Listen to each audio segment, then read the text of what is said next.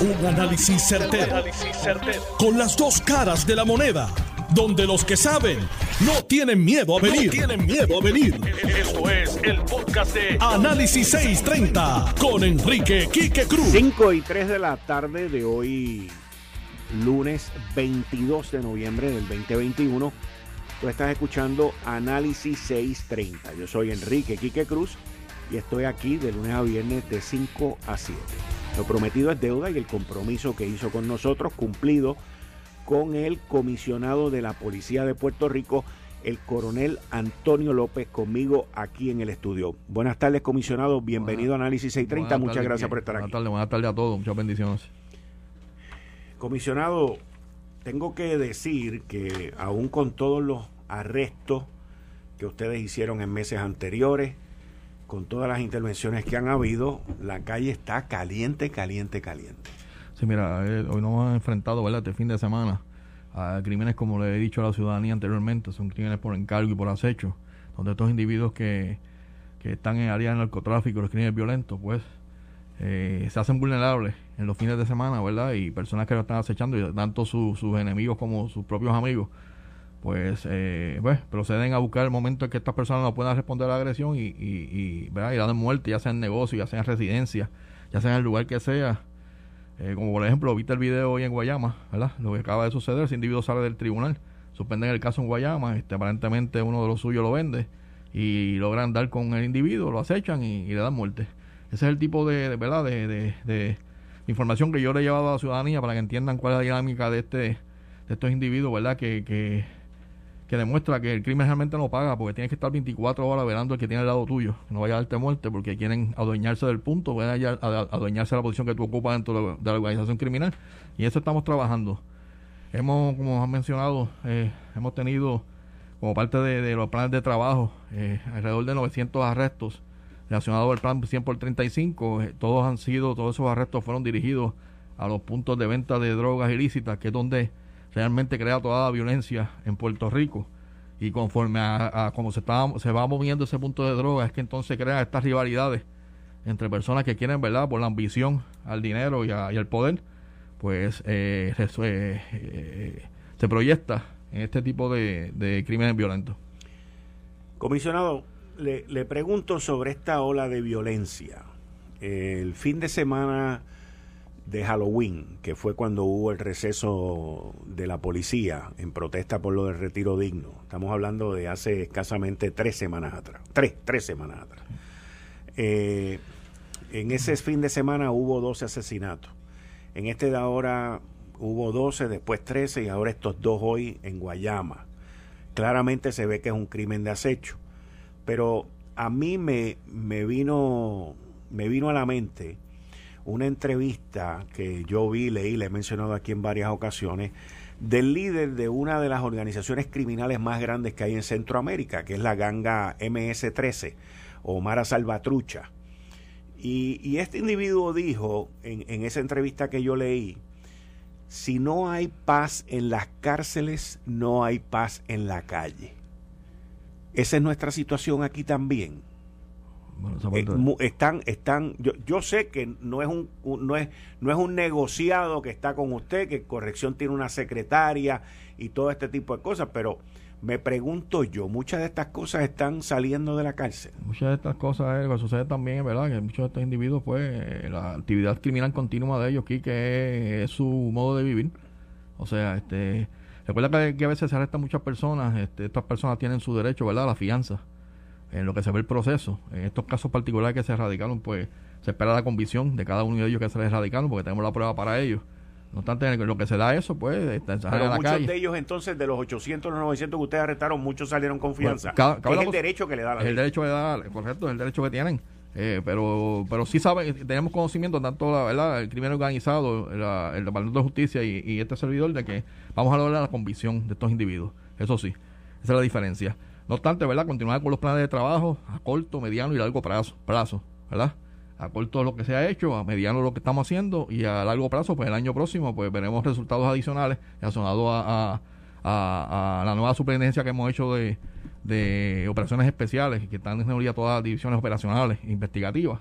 Y a eso vamos dirigidos, ¿verdad? Este, Estos dos individuos que fueron asesinados hoy entre Salinas y Guayama, fueron parte del operativo de los 800. Habían, había, había uno de ellos, sí. Había, uno, de ellos, había, uno de ellos, correcto. De hecho, se estaba viendo el caso hoy en el Tribunal de Guayama. Ok. Correcto. Estaba dando el, caso, tenía un vasto expediente criminal, ¿verdad? Y, y te digo que fue que, que en el bajo mundo se le llama a los que ubican las personas seteadores. Seteadores. Seteadores. A este lo setearon. Lo setearon uno de ellos mismos. Para saber que, que estaba en el tribunal y hacia dónde iba. Y ya viste que eh, conforme el video, pues habían alrededor de cuatro personas esperando a ese individuo ahí para darle muerte. O sea, ese tipo de situaciones nos estamos enfrentando, estamos trabajando. Solicitamos encarecidamente la ayuda ciudadana, información por mínima que sea, para identificar a estos individuos que están en ese video y trabajar inmediatamente. Se está trabajando con ese caso desde, que ocurrió. Tenemos esta unidad investigativa trabajando con él junto a homicidio y esperamos que hacerlo. Esperamos que hacer ese caso. Y al igual que los demás que, que ya, ya de los 12 que ocurrieron el fin de semana, ya son 5 que se van a radicar, ya se con una ausencia, ¿verdad? Se van a radicar 5 de ellos, porque lo que sucede también es que están ocurriendo situaciones donde son en, negocios particulares por discusiones, por falta de tolerancia, ese tipo de situación que nos estamos enfrentando, ¿verdad? Que como quiera cuenta como un asesinato, se pierde una vida, respetamos toda la vida, incluyendo las personas que están en la, en la actividad criminal, ¿verdad? Eh, las respetamos, pero tenemos que crear una conciencia también de respeto hacia eso mismo, hacia la vida. Ahora, ahora que usted trae el tema de respeto, eh, me imagino que usted también vio el video eh, del incidente con Fura. Correcto, que le dieron un, un, boleto por exceso de velocidad, no sé si esa es la, la falta, pero le dieron un boleto a unos lancheros allí por exceso de velocidad y se guapearon y se frontearon y, inclusive había una nena en el bote, que estoy seguro que usted le escuchó, pidiéndole papi, papi, papi. Y, y yo, o sea, no, no sé cómo la gente, luego de haber visto el video de Jensen, que fue por una discusión, todo lo que ocurrió en esa situación en específica, pues todavía están en esta. o sea, el, el problema del respeto hacia la policía es un problema grave que hay en la calle. ¿Cómo ustedes están lidiando con eso? sí, hablé directamente con el agente que estuvo envuelto en esa situación. Me indicó que mantuvo la prudencia en todo momento, ¿verdad? Sí me dijo que la persona de, expresó palabras ese y actitud hostil. No obstante, hizo su trabajo, procedió a multarlo, ¿verdad? Este, como es debido, no obstante, pues lo que le pedimos a la ciudadanía es eso. Mira, nosotros estamos para hacer cumplir la ley, para mantener la ley y el orden. Aquí no estamos para faltarle respeto a nadie. Es cuestión de que el, respeto sea eh, mutuo, sea recíproco, porque no, no o sea, nosotros este, aquí piden ley y orden, estamos para eso, pero tienen que respetarnos, honestamente. Tengo policías sacrificados, tú sabes, eh, ¿verdad? Que, que, los policías que tenemos, pues, están dando el 100%, quizás el 200%. Y lo que le pido a la ciudadanía es cooperación. Con una sola llamada 343-2020 para este tipo de casos. Cualquier información, por sencilla o eh, usted o insignificante que la persona crea, porque ellos lo ven desde un ángulo y ustedes tienen el ángulo investigador. Correcto, y esa información nos puede abrir puertas para muchas cosas, ¿verdad? Recuperar evidencia digamos, necesaria. Estamos en total coordinación con el Departamento de Justicia por mucho tiempo, ¿verdad? El, secretario eh, Domingo Manuel y ha puesto la fiscalía a disposición de nosotros. Estamos trabajando en coordinación ambos cuerpos eh, para, para lograr eso, lograr este procesar a estos individuos y traerle paz a Puerto Rico. Le pregunto, ¿Cómo manejamos, cómo manejan ustedes toda esta situación con, con la escasez? O, todavía no voy a hablar de que si están yendo a trabajar o no, pero con la escasez natural que tiene el cuerpo de la policía. O sea, ¿cómo, cómo ustedes pueden eh, manejar todas estas situaciones? Hubo un kayaking hoy en Piñones, tengo entendido, a la pareja no le pasó nada, mataron estos dos hoy en, en Salinas y allá. Eh, y eso es parte de las actividades que están ocurriendo esta semana, que es cuando empiezan las Navidades. Mira, nosotros tenemos, estamos luchando con una estadística eh, del 2019, te voy a decir, porque estamos, hemos logrado reducir 9.647 delitos, comparado con el 2019, que es un año que se puede comparar con el 2011, con el 2018 estamos 11.587 delitos menos graves, delitos graves, que le afecta directamente al ciudadano, tanto en delito contra la propiedad como en delito contra la persona. En asesinato menos 27 comparado con el 2018, menos 5 con el 2019. Pero para mí un asesinato es demasiado. Pero la policía no podemos solo. Y que esto tenemos que unirnos toda la ciudadanía en este esfuerzo para trabajar eh, con todo lo que, tenga que ver, ¿verdad? En, cuestión de valores, cuestión de, de, acción eh, ciudadana para ayudar a la policía para poder esclarecer estos casos y no solamente esclarecerlo, eh, recopilar la evidencia necesaria para poder radicarlo, pero también el, el ente social, ¿verdad?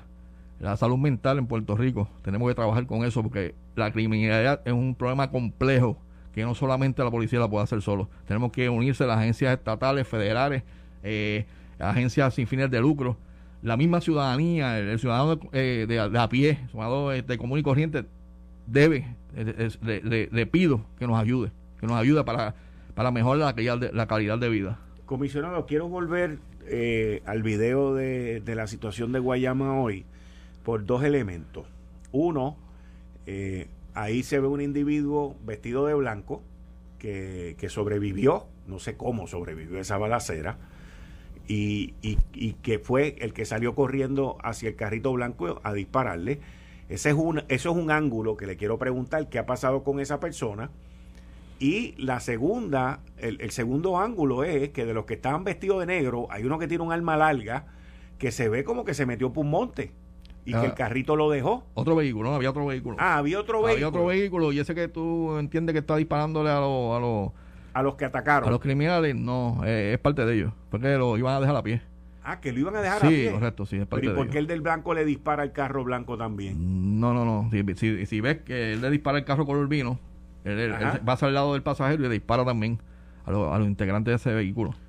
Okay. Parte de ellos le iban a dejar a pie en el desespero, pues la Yo, yo, y, entonces, ¿qué es lo que me trae al próximo ángulo que le quiero preguntar?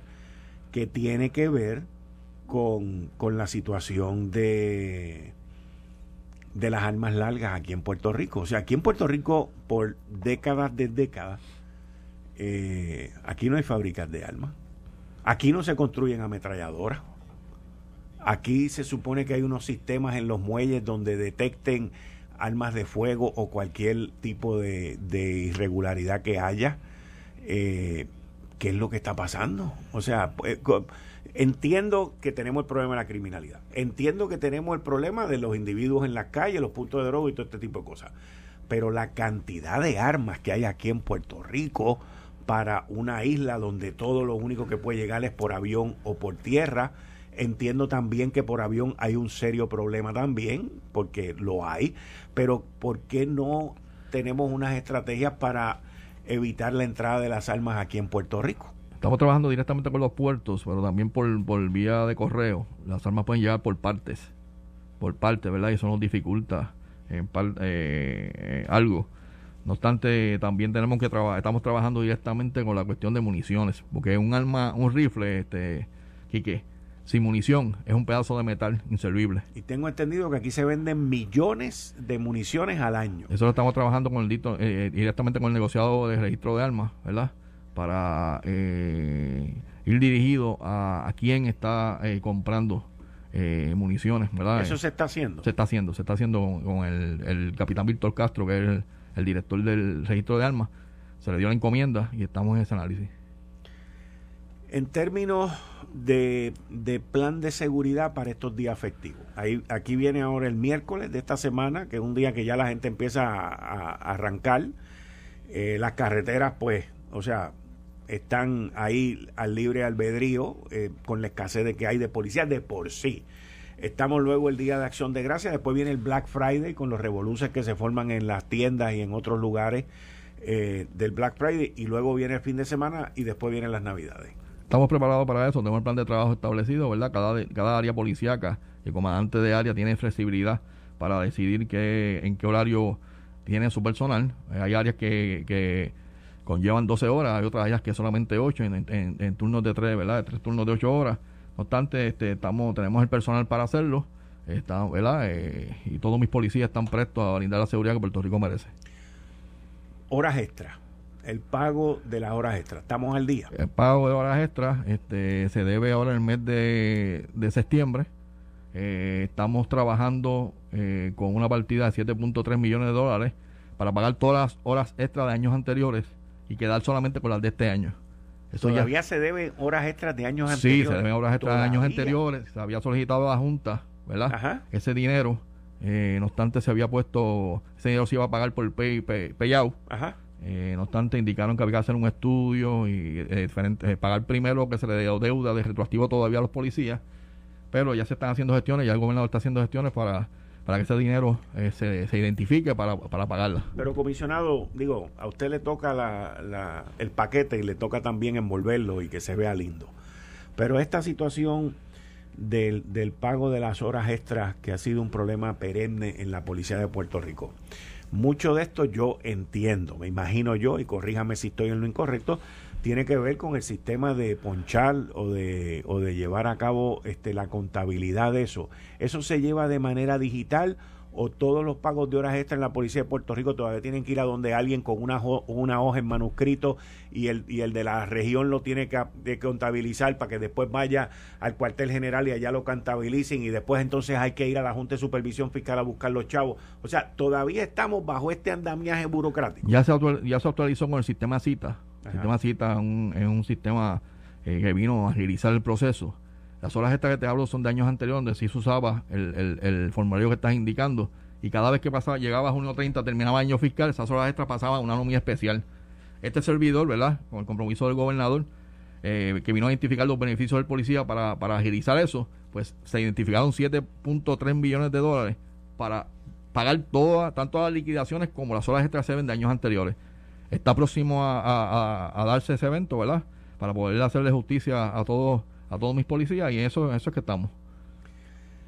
En términos de, de brazos caídos, eh, ellos habían hecho un amague, habían dicho que eso iba a empezar el pasado 20 de noviembre, originalmente habían dicho que la próxima fecha iba a ser esta semana, el 22 de noviembre, luego habían dicho que era el 20 de noviembre, eh, cómo está la asistencia durante este fin de semana y esta semana de los miembros de la policía. Están asistiendo, están asistiendo, mira.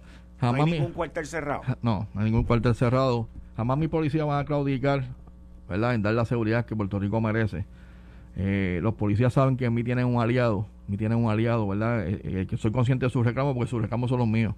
No obstante, nunca vamos a claudicar en dejar de brindar la seguridad que merece. El gobernador de Puerto Rico, Pedro Pierluisi, el secretario de, Seguridad Pública, Alexis Torres, y este servidor, estamos haciendo todas las gestiones para que se logre el retiro digno. Y si hay alguien que sabe de retiro digno, eres tú, Quique, eres tú, que nos ha dado la mano en eso. Así que, que le pido a todos mis policías que prestemos el servicio que Puerto Rico merece durante todo este tiempo. Porque ahora mismo la Asamblea Legislativa recesó y comienza en enero 20, ¿verdad? Y, ya sea por la ley 81, ya sea por cualquier otro proyecto que solamente contemple la policía de Puerto Rico, se va a lograr. Se va a lograr. Hay compromiso del gobernador, compromiso del secretario de este servidor para darle seguimiento a eso y que se, concrete. Y créeme que se va, se va a hacer. Dos incidentes que ocurrieron en adición a, los demás que ocurrieron este fin de semana. Eh, una joven eh, transitando en contra del, del, del tráfico en el puente Teodoro Moscoso hay videos, eh, las condiciones de ella pues son cuestionables, una muerte. Etapa de investigación. Sumamente lamentable, sumamente lamentable. Es triste, ¿verdad? Para, para ambas familias, ambas familias, para ella, para la familia, ¿verdad? De, que del joven que, resultó muerto, ¿verdad? Muy triste. Yo sé lo que es eso. Pues, mi hijo también murió en un accidente de auto y sé la pérdida para ambos, ¿verdad? Este, nada, se está investigando, ¿verdad? Se está investigando. Le pedimos también mesura a las personas en el momento de utilizar un vehículo, un vehículo, un arma mortal, si no se utiliza correctamente. Las últimas, este, los últimos fines de semana he visto que, que, han incrementado los accidentes de auto luego de las 12 de la madrugada, ¿verdad? Y le pedimos, ¿verdad? Prudencia, eh, eh, que llegue a su casa tranquilo, independientemente de la actividad que se encuentre, que por favor tenga prudencia, que la vida suya y la otra persona puede estar en riesgo. Y eso, pues, ¿verdad? Eso es lo que le pido a la ciudadanía en este momento y en este periodo que se avecina que es el periodo navideño. Necesitamos, ¿verdad? Mayor, que, todos podamos disfrutar en paz y en tranquilidad y que todo el mundo tenga el derecho de llegar a su casa, independientemente de donde se encuentre. El otro incidente es unos jóvenes que estaban practicando el, un paracaidismo, un deporte extremo. El paracaídas no le abrió, la persona se murió. ¿Cómo, ¿Cómo la policía de Puerto Rico trabaja esto? Porque es, un, es, un, es algo que no está, ese tipo de paracaidismo no está regulado eh, y pues se perdió una vida. Pues estamos investigando esta madrugada, estamos investigando ese asunto, ¿verdad? Este, quiero que investiguen todos ángulos y no descarten nada, para entonces tener ¿verdad? Una, una posición eh, clara de lo que allí sucedió. Se está investigando, ya se procederá. Si acaso hay una, alguna violación de ley, pues se, se procederá conforme a lo que está estipulado. No obstante, le indicará a de Homicidios que investiguen, investiguen el caso, ¿verdad? En su totalidad y tener un cuadro claro de lo que realmente pasó allí. ¿Cómo va la investigación del alegado suicidio de María Paola Hernández? Estamos en conversación con Forense, estamos en conversación con, con los agentes que tienen el caso, ¿verdad? Eventualmente, en, en un momento dado, pues ambas agencias eh, daremos a conocer el resultado de la misma. Comisionado, muchas gracias por estar aquí. Siempre a su orden, Quique. Muchas bendiciones, ¿verdad? Y gracias a Dios por permitirme estar en tu espacio. Antes de que se vaya, ahorita estábamos hablando de retiro digno. Eh, ¿Se identificaron ya los 23 millones de dólares para el pago de retiro de los policías? Bueno, este, hay un proyecto de ley que se presentó por el... el Pero en términos de los fondos, usted, la última vez que nosotros hablamos, eh, nos habían mencionado que Omar Marrero en AFAF estaba trabajando, estaba trabajando con eso, sí, para identificar los fondos. Correcto. Eso, se identificó o todavía Estamos, están, trabajando en están en ese proceso, está en el proceso. Entiendo que está identificado, pero de, para no darle verdad una información que sea no sea correcta, pero sí sé que el proceso está haciendo. ¿Me podría averiguar con ellos y seguro que sí. más adelante en, específico por dónde vamos ahí? Seguro que sí. Y, por último, ¿hay, ¿hay algún issue, hay algún tema con los empleados civiles de la Policía de Puerto Rico y la paga? No, mira, los empleados civiles, número uno, ¿verdad? Son mis civiles y estamos, ya eh, logramos que se le pagara también la, lo, de, lo, de, lo de la pandemia. Estamos en, la, eh, estamos en el proceso de los 26 millones que se le deudan a ellos de retroactivo. Un aumento se le había dado por la gobernadora Sila Calderón. Nunca, Desde esa época. Nunca se lo honró, correcto. Estamos trabajando, son 26 millones aproximadamente que se está trabajando. Este, estoy dándole seguimiento directamente del primer día, se lo mencioné a ellos, porque me reuní con todos ellos para llevarle el mensaje de que tanto el, el secretario de Seguridad Pública y este servidor, pues estamos en la identificación de esos fondos para poder pagar ese dinero. Muchas gracias, comisionado. A la orden siempre. Eh, estás escuchando el podcast de Noti1. Análisis 630 con Enrique Quique Cruz. Como todos los lunes, con el licenciado Julio Benítez, aquí en Análisis 630. Buenas tardes, licenciado. Bienvenido aquí a Análisis 630 todos los lunes a las 5 y 30. Buenas tardes, Quique, y buenas tardes a los radioyentes. Feliz semana de acción de gracias. Muchas gracias igualmente para ti, tu familia y los tuyos. Me le da saludo a Frankie también. Muchas gracias. se los daré, se los daré. Cuéntame. Pues mira, la, semana pasada estuvimos hablando de la aprobación del proyecto de administración de Biden llamado el proyecto de infraestructura. Ajá.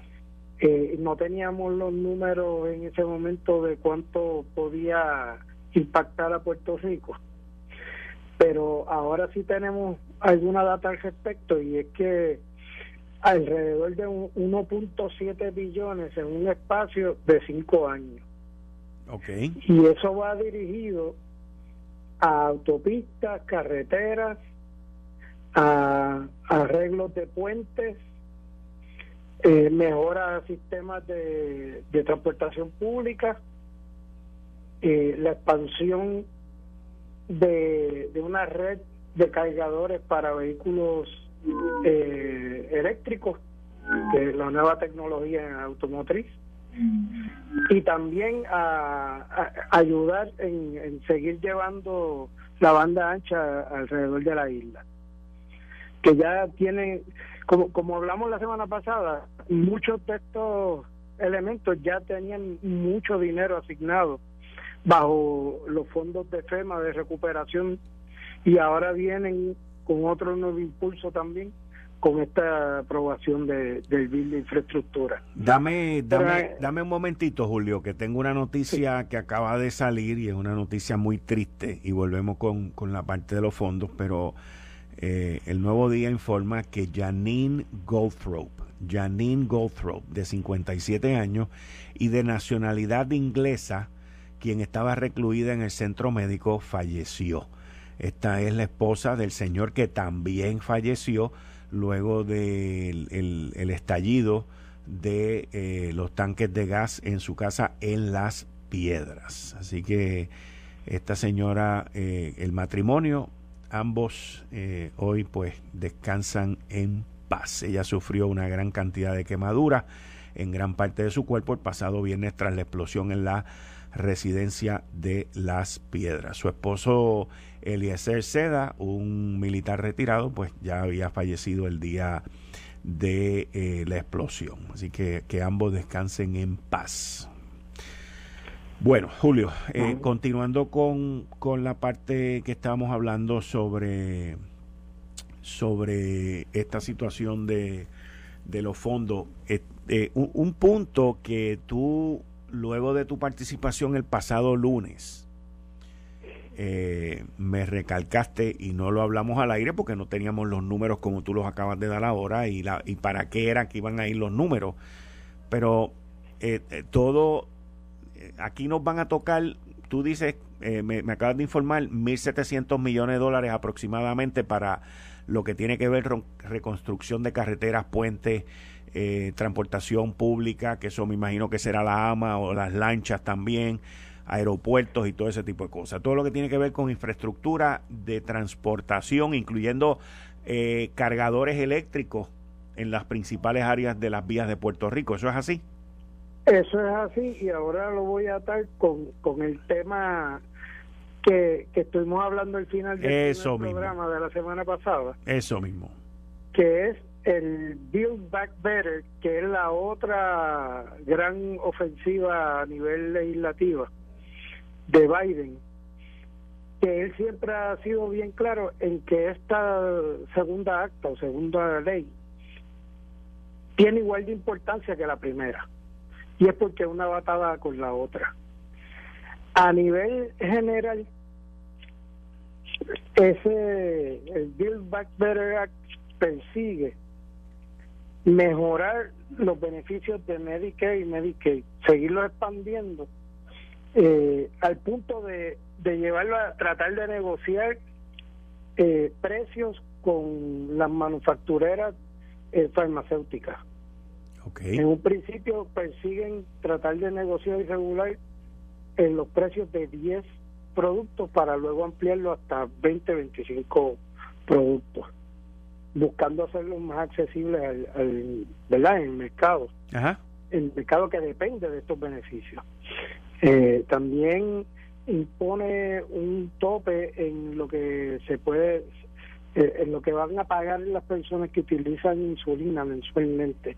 ¿Insulina? Eh, la insulina, porque es un producto de, mucha demanda y, y que conlleva un gasto multibillonario a nivel de la nación.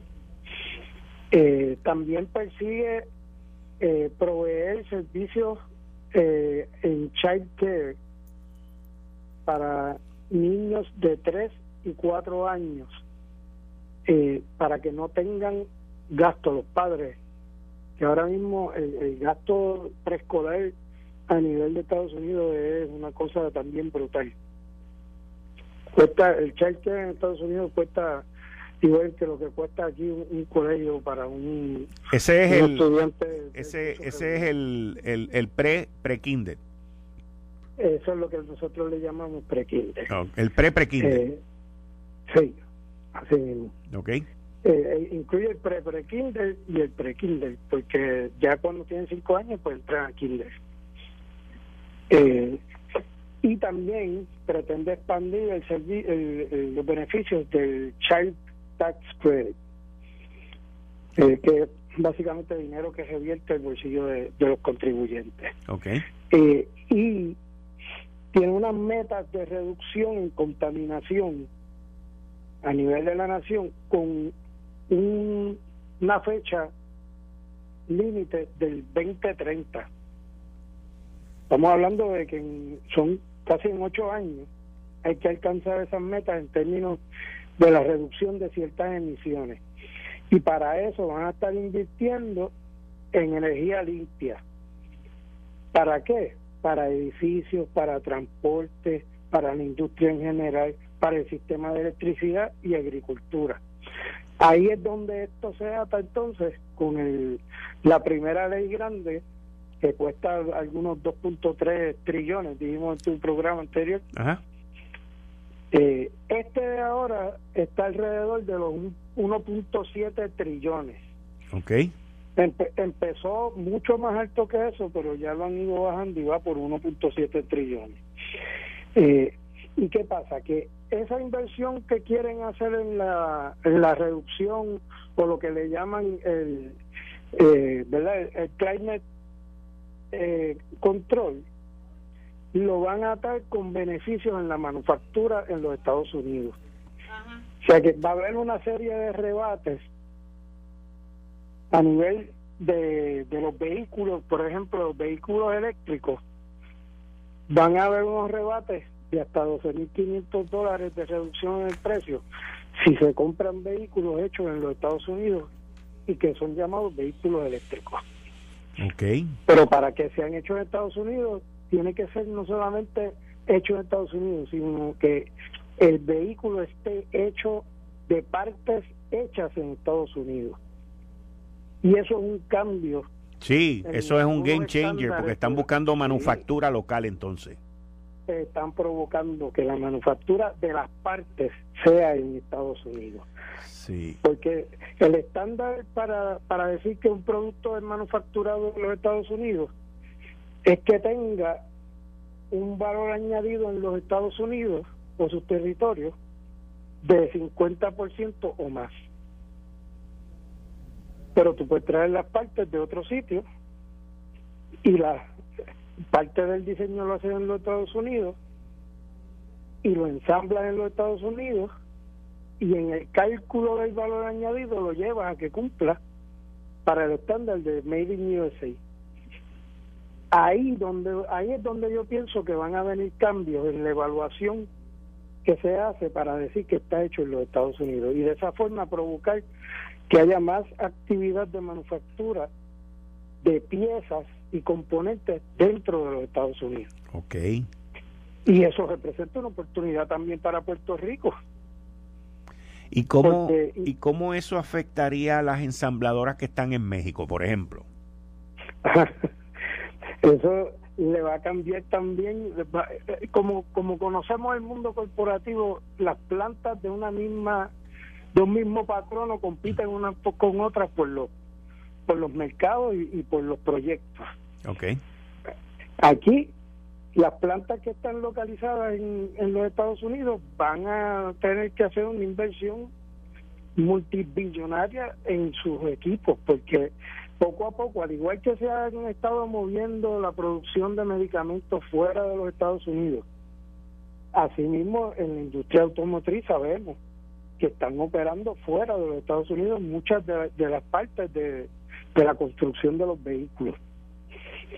Y eso es precisamente lo que quieren hacer. Vamos a abrir el mercado para que se hagan más vehículos en los Estados Unidos y, y dirigidos a la nueva tecnología. Okay y mirando hacia el futuro, pues tenemos, acá en Puerto Rico tenemos que empezar a mirar cómo nos insertamos en, esa ofensiva.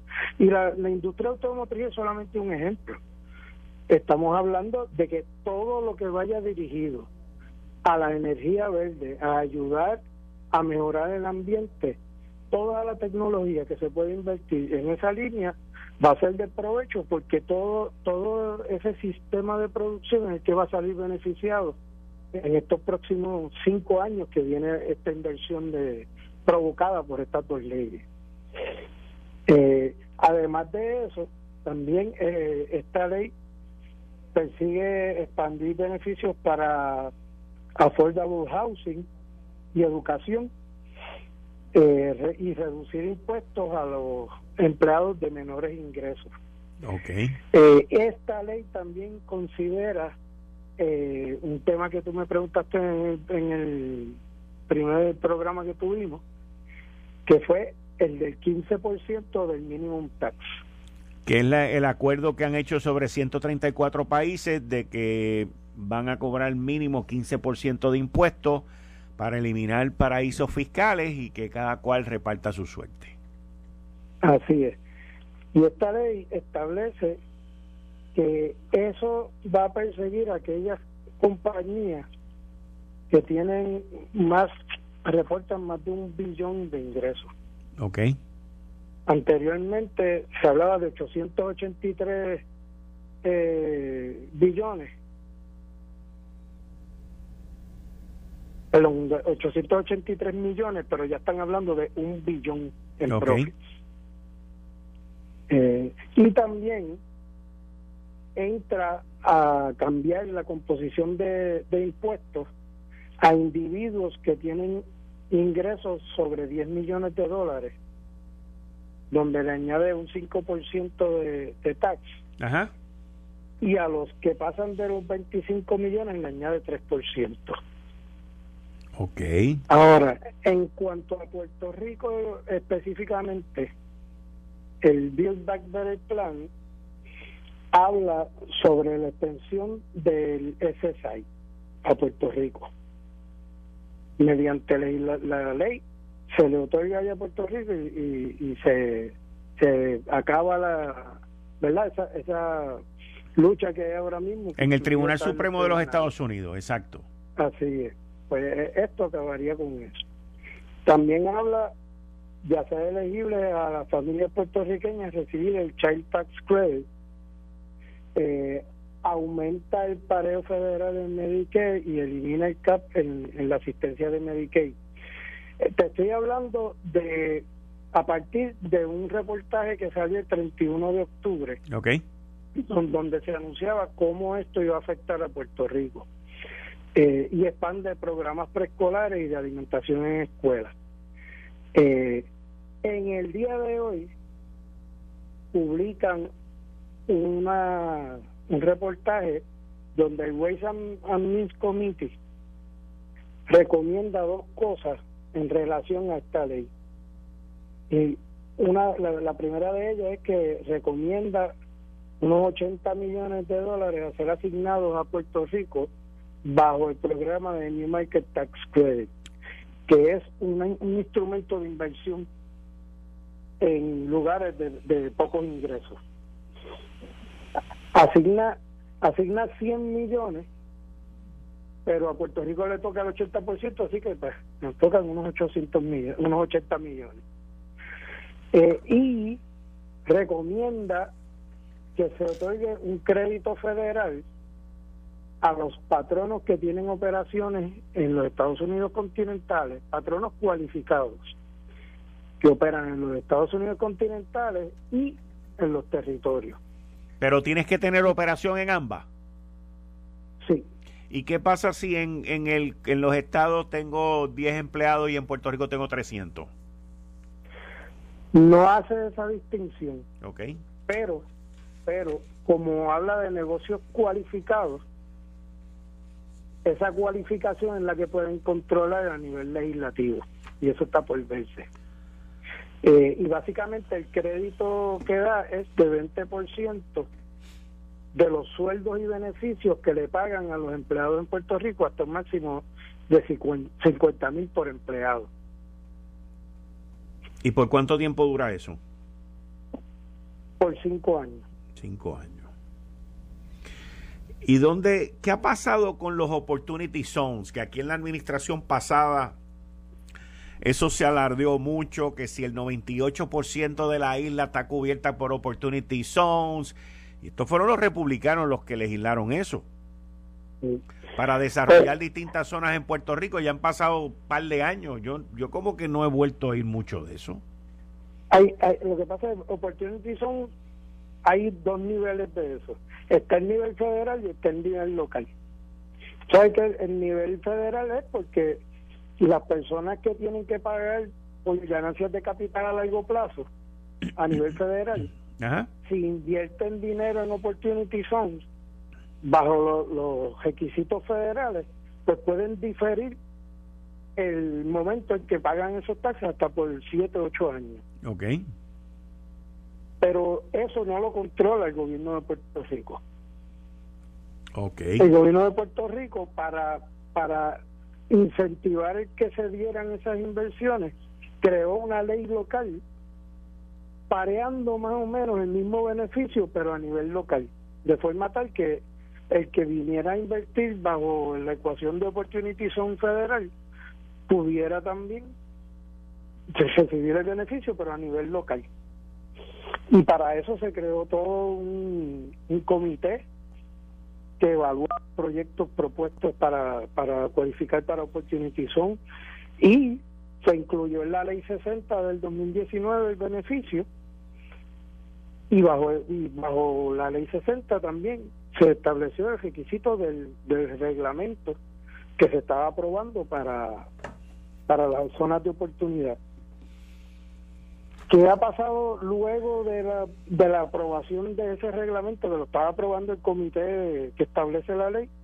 Hasta ahí yo llegué. Okay. Pero eh, ciertamente no, no se ha hecho público eh, ningún accountability de, de, los proyectos bajo esa ley, cuántos se han dado y, y cuáles han sido los, ni los proyectos ni los beneficios. Hmm. Eso. Ahora que la administración de Biden, te pregunto, en este Build Back Better hace un hincapié de que esa legislación supuesta y alegadamente no va a crear ningún tipo de inflación porque se paga sola con bajando los niveles de contribuciones, o sea, bajando los niveles de contribución en términos de escala salarial de 400 mil dólares en adelante, toda esa gente van a pagar más. Te pregunto, incluyendo las compañías, ¿correcto? Sí. ¿Perdón? Sí, así mismo Ok. Incluye las corporaciones también. Eso no aguantará el, la máquina de inversión? La verdad que es un poco difícil de predecir. Ok. Eh, porque todo va a depender de la proporción entre cuánto puede ser el beneficio que van a tener bajo esta Ok, muy buen punto, muy buen punto, muy buen punto. De operar ¿verdad? Eh, a nivel local. Sí, sí. Versus lo que tengan que pagar. Muy buen punto, muy buen punto, muy buen punto. A mí, a mí me preocupa, eh, especialmente, ¿verdad? Lo que va dirigido a, a Puerto Rico, que pues, como puedes ver, el, el beneficio de operar en Puerto Rico va a ser la parte de empleomanía como, como un incentivo hacia los salarios, ¿correcto? Hacia el tipo de salario que paguen y, la cantidad de personas que están empleando. Pero Correcto. No veo el elemento de la inversión, de reconocer de, de alguna forma la inversión que se haga. ¿Y qué pasa? Pues, pues, tú puedes emplear gente, pero si tú quieres tener operaciones duraderas y, y que aguanten la competencia mundial, tiene que haber una, una inversión en infraestructura bien grande. Ok. Ah, cuando estamos hablando de manufactura, ¿verdad? Sí, porque en este caso la infraestructura grande en términos de, de la, del territorio, la región o el Estado, pues lo está haciendo el gobierno federal. Así es. Y, y aquí pues vemos vemos inversión en infraestructura para las facilidades públicas. Ajá. Que es lo que estamos viendo a través del, del bill de infraestructura. Pero la infraestructura privada que hay que desarrollar, hay que, hay que ver hasta dónde compensa, como esa pregunta que tú me acabas de decir, hasta dónde compensa hacer esa, esa inversión versus la ganancia que van a tener, porque a fin de cuentas esto es dólares y centavos. Sí, claro, bien claro. Pero todo parece indicar que el IRS va a estar más activo. Sí, y también hay una parte de la ley que se la dedican al IRS, asignándole más fondos al IRS porque entienden que a través del tiempo pues se le han se le han reducido sus recursos humanos y también sus recursos tecnológicos y demás para, para trabajar frente al mundo al que tienen que manejar y que eso está permitiendo que se le vayan de las manos muchas personas o entidades que deberían estar pagando más impuestos y, pues han encontrado la forma de, de no hacerlo. Licenciado Julio Benítez, muchas gracias. Hasta el lunes que viene. Bueno, muchas gracias. Que pasen una feliz semana de acción de gracias y que, que que esperemos que noticias como la que acabamos de oír no, no se repitan, ¿verdad? Eh, tenemos que mejorar también la, la forma en que manejamos todo este nuevo mundo donde estamos manejando nuevas formas de, generar energía. Hay que trabajar con cuidado con todas esas cosas. Muchas gracias, Julio. Muchas gracias. Igual felicitación de gracias a ti y a tu familia. Muchas gracias. Gracias. Esto fue el, podcast de Notiuno. Análisis 630 con Enrique Quique Cruz. Dale play a tu podcast favorito a través de Apple Podcasts, Spotify, Google Podcasts, Stitcher y notiuno.com.